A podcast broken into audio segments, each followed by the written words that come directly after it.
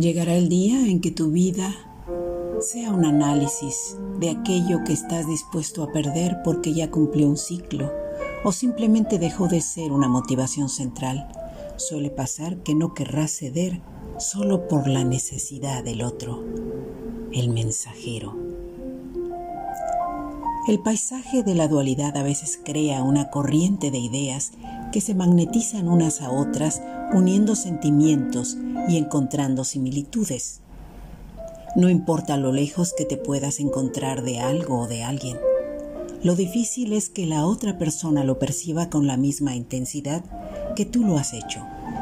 Cada ser humano es un universo y en sus pensamientos podrán coincidir en base a sus propias necesidades y circunstancias.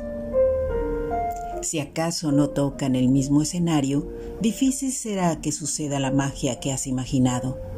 De esta forma, lo que sigue es buscar aquello que cumpla con el factor sorpresa, aderezarlo con lo que forma parte de tus propios intereses y al final de cuentas darte cuenta que es posible que hayas visto un fantasma al que lograste vestir con todo aquello que deseabas, pero que solo existe en tu imaginación.